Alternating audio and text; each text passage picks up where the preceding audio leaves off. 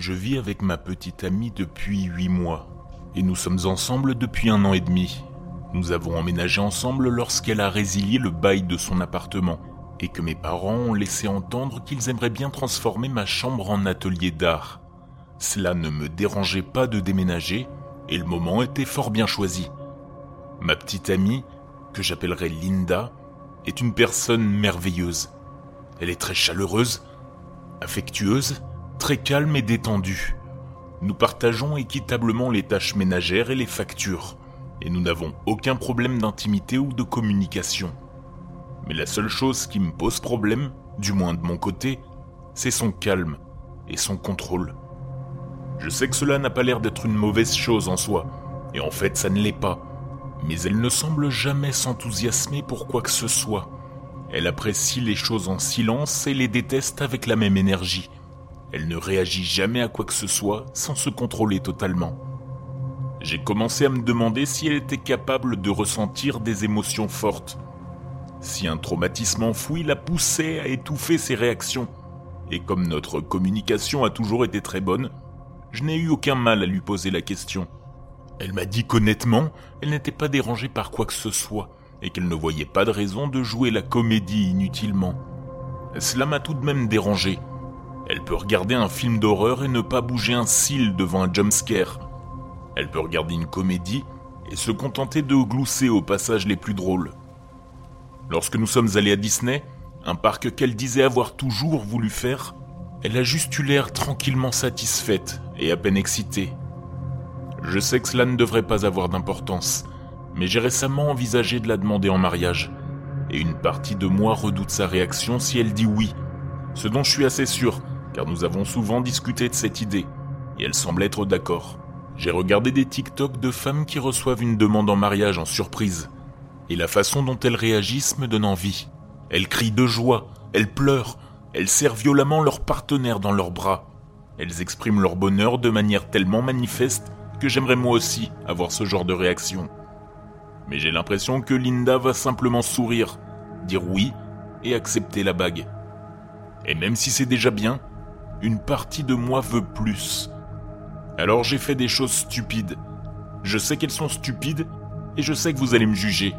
Mais bon, ça ne fait de mal à personne. J'ai commencé quand c'était son anniversaire. J'ai aménagé un espace dans notre maison chargé de cadeaux, de ballons et de fleurs pour elle. Et lorsqu'elle est entrée, et qu'elle a vu tout cela, j'ai lancé un de ces trucs qui projettent des confettis et des serpentins partout. Je suis sûr que vous voyez de quoi je parle. Je l'ai fait assez près d'elle mais elle n'a pas bronché, pas sursauté. Elle était contente de l'effort que j'avais fait, d'autant plus que je lui avais préparé un repas romantique. Elle a fait le tour de la cuisine en bavardant avec moi pendant que je cuisinais. Et lorsqu'elle a eu le dos tourné, j'ai fait tomber le couvercle métallique d'une de nos casseroles juste derrière elle. Nous avons un sol en ardoise et le couvercle a fait un bruit énorme, comme ça. Un bruit qui m'a fait frémir, même si je m'y attendais. Et elle, elle n'a pas été surprise. Elle s'est juste retournée pour voir de quoi il s'agissait. Elle a haussé les sourcils, mais c'est la seule expression de surprise qu'elle ait montrée. Je me suis senti stupide et méchant pour cette tentative de la surprendre. Mes efforts ont pris fin un soir où j'avais bu quelques bières de trop et où j'étais allé trop loin. Linda avait travaillé jusque tard et je me morfondais en attendant qu'elle rentre à la maison quand j'ai trouvé un masque que j'avais porté pour Halloween, et cela m'a donné une idée. Nous avions un grand garde-manger dans notre appartement, avec une porte en verre transparente sur la moitié supérieure. Et l'ivrogne que j'étais s'est dit que ce serait une super idée, vraiment drôle, de se cacher dans le garde-manger en portant le masque, et de sauter sur elle quand elle entrerait dans la cuisine. Alors je sais, c'est ridicule. Pire encore, j'ai décidé de cacher une caméra sur l'étagère du garde-manger pour filmer sa réaction, avec la vague idée de la télécharger sur TikTok si tout se passait bien. Aussi stoïque qu'elle soit, elle réagirait sûrement à un monstre qui lui sauterait dessus derrière la porte du garde-manger, n'est-ce pas? J'ai tout installé, et j'ai attendu en éteignant la lumière de la cuisine. Elle est rentrée peu de temps après que je me sois enfermé dans le garde-manger, et je l'ai entendu m'appeler dans la maison en faisant le tour. J'aurais pu tout arrêter, J'aurais dû le faire.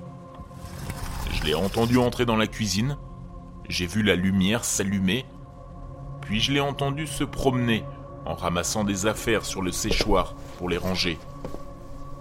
Lorsque ses pas se sont rapprochés, j'ai bondi, grognant et frappant mes mains contre la vitre. Aussi puérile que soit ma farce, je n'avais pas réfléchi à la façon dont elle pourrait réagir. Une partie de moi espérait qu'elle crierait, au moins.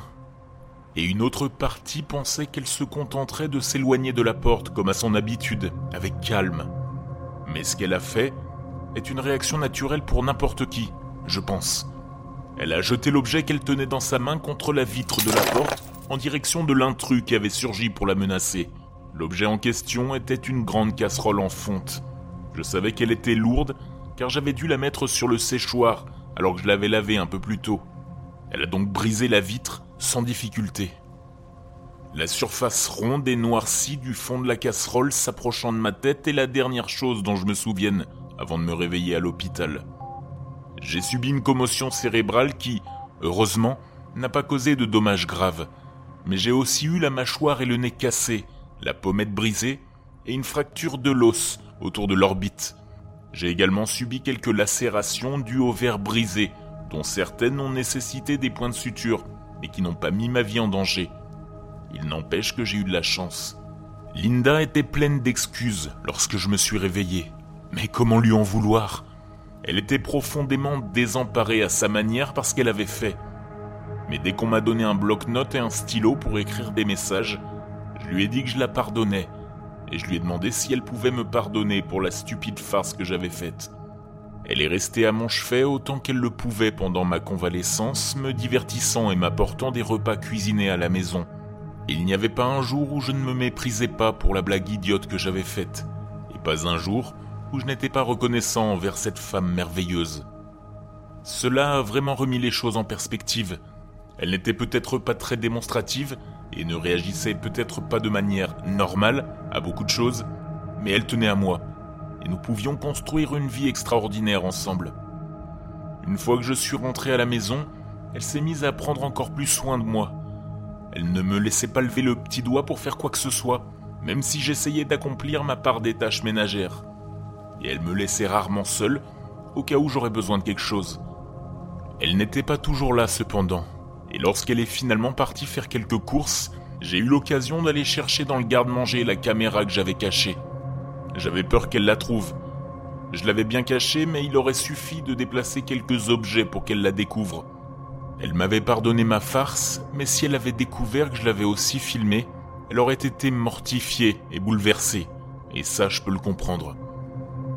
J'avais prévu d'effacer les images que j'avais enregistrées, c'était un souvenir douloureux d'une action stupide.